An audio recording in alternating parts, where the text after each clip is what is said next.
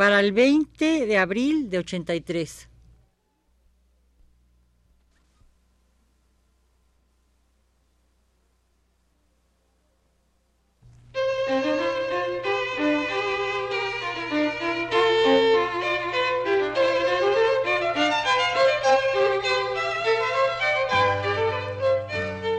Divergencias. Programa a cargo de Margot Glantz.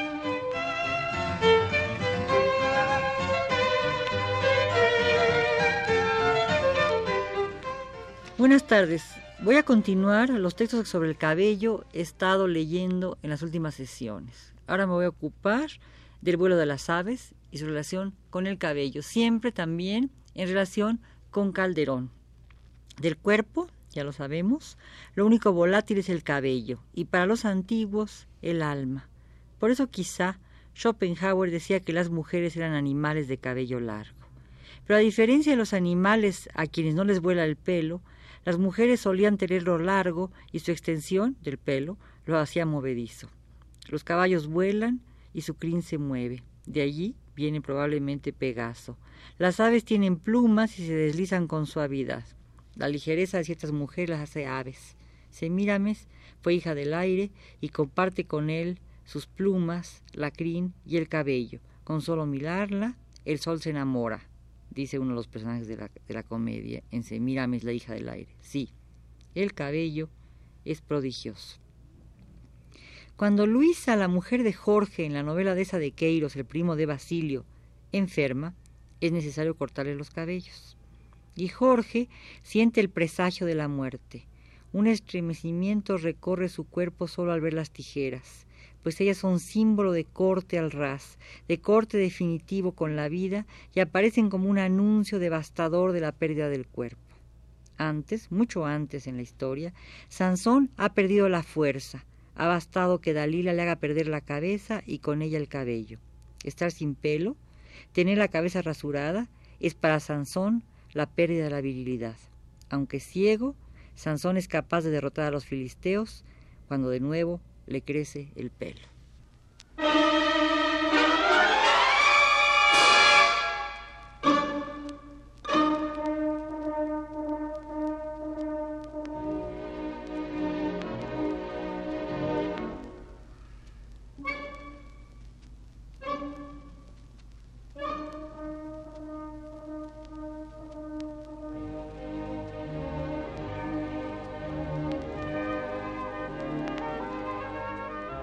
Cuando Efraín, el novio de María, la dulce María que tantas lágrimas hizo derramar en toda América, regresa de su viaje intercontinental, solo encuentra las trenzas de su amada, único despojo vivo de su cuerpo.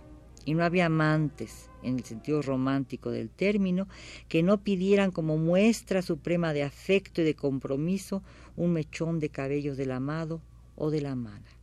¿Quién no tenía su guardapelo? El gran filósofo Nietzsche decía de las mujeres cosas bastante desagradables. Por ejemplo, las mujeres son tigres o vacas, o a lo mejor pájaros. Y es que a la mujer se la tiene a distancia como un ser extraño, que conserva aún las trazas salvajes de su primer estado. Es animal de lujo o animal doméstico, pero también animal salvaje. Todo es la mujer menos hombre y decimos hombre en el sentido en que siempre se ha usado esta palabra, como sinónimo de humanidad. No hay mujeres que sostengan la prueba de humanidad para el hombre. Siempre se esconde bajo su pelo, o ahora dentro de su alma, porque el pelo se lleva corto y es difícil repetir la frase típica del animal de cabellos largos e ideas cortas que circulaba por allí.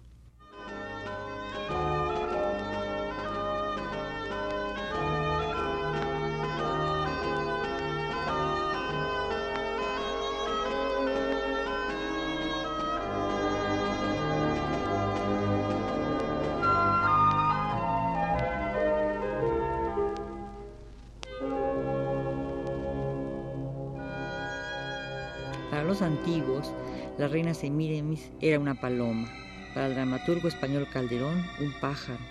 Aún mejor, era hija del aire.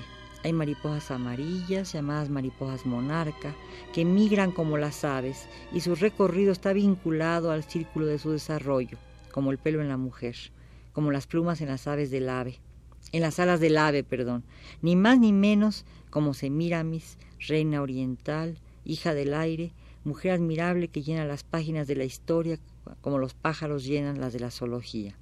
Monstruo extraño, monstruo emplumado, cuerpo extraño, cuerpo protegido y realzado por la cabellera, esa cabellera que había de ocultarse para que solo la viera el amado, como las mujeres hebreas que llevaban peluca para que solo el esposo pudiese gozar de sus cabellos, imagen de su cuerpo, estuche de belleza, guarda insignia total.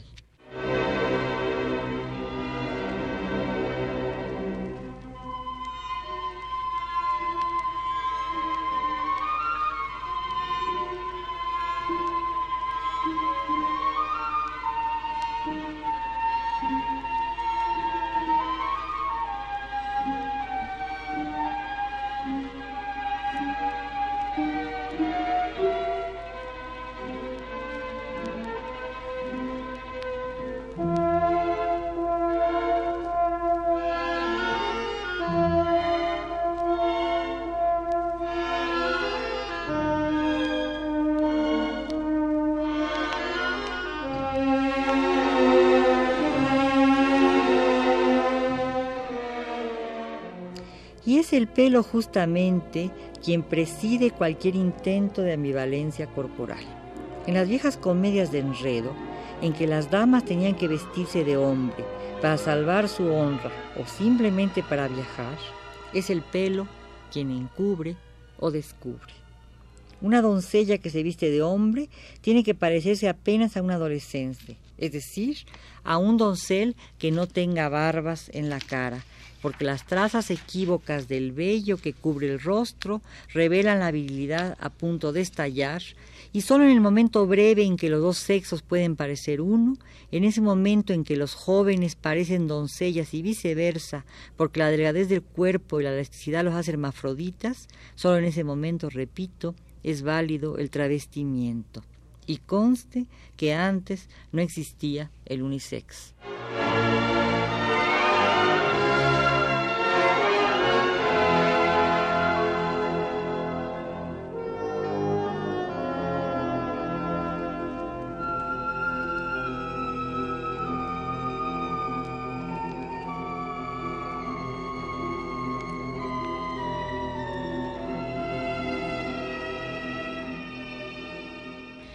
Solo en las comedias galantes y en algunas historias de mujeres, no conformes con su condición esclava, recluidas en un gineceo, siempre vestidas con faldas largas, amplias e incómodas, aunque majestuosas, la mujer se traviste. O el joven se disfraza de mujer que tienen que cuidar su pelo y tener la cara lisa y suave como los niños, que son como los ángeles, y los ángeles tienen plumas como los pájaros, y hemos vuelto al punto de partida. Las mujeres son como las aves.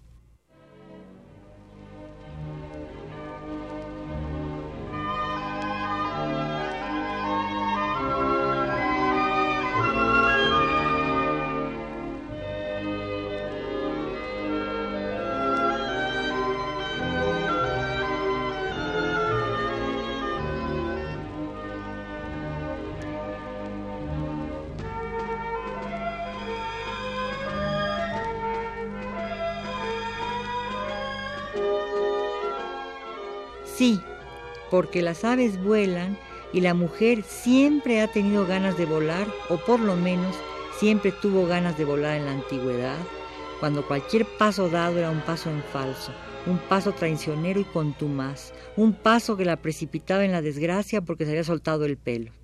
Soltarse el pelo es casi imposible ahora, apenas en el sentido metafórico, porque el pelo se lleva tan corto que cuesta desatarlo, aunque hay mujeres que conservan la melena como perfecta manera de amarrar. Las grandes divas, las grandes vedettes, las pin-ups han tenido pelo, largas cabelleras que hacen tiritar de emoción a los espectadores. Y sobre todo cuando son rubias, porque los caballeros las prefieren rubias como a Marilyn Monroe, a Brigitte Bardot o a Jean Harlow Las mujeres de pelo corto fueron guerrilleras. Ingrid Bergman en cuando suenan las campanas, y es esperarse que su pelo crezca en la domesticidad. Y cosa curiosa, al crecer dentro de la casa se pierde el encanto. Todo amor a pierna suelta tiene que darse en condiciones espantosas como en la guerra.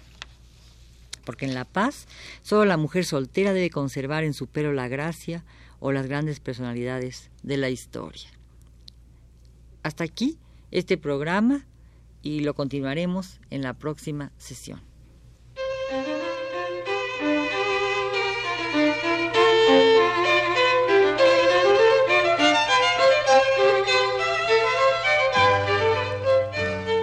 Divergencias. Programa a cargo de Margot Glantz.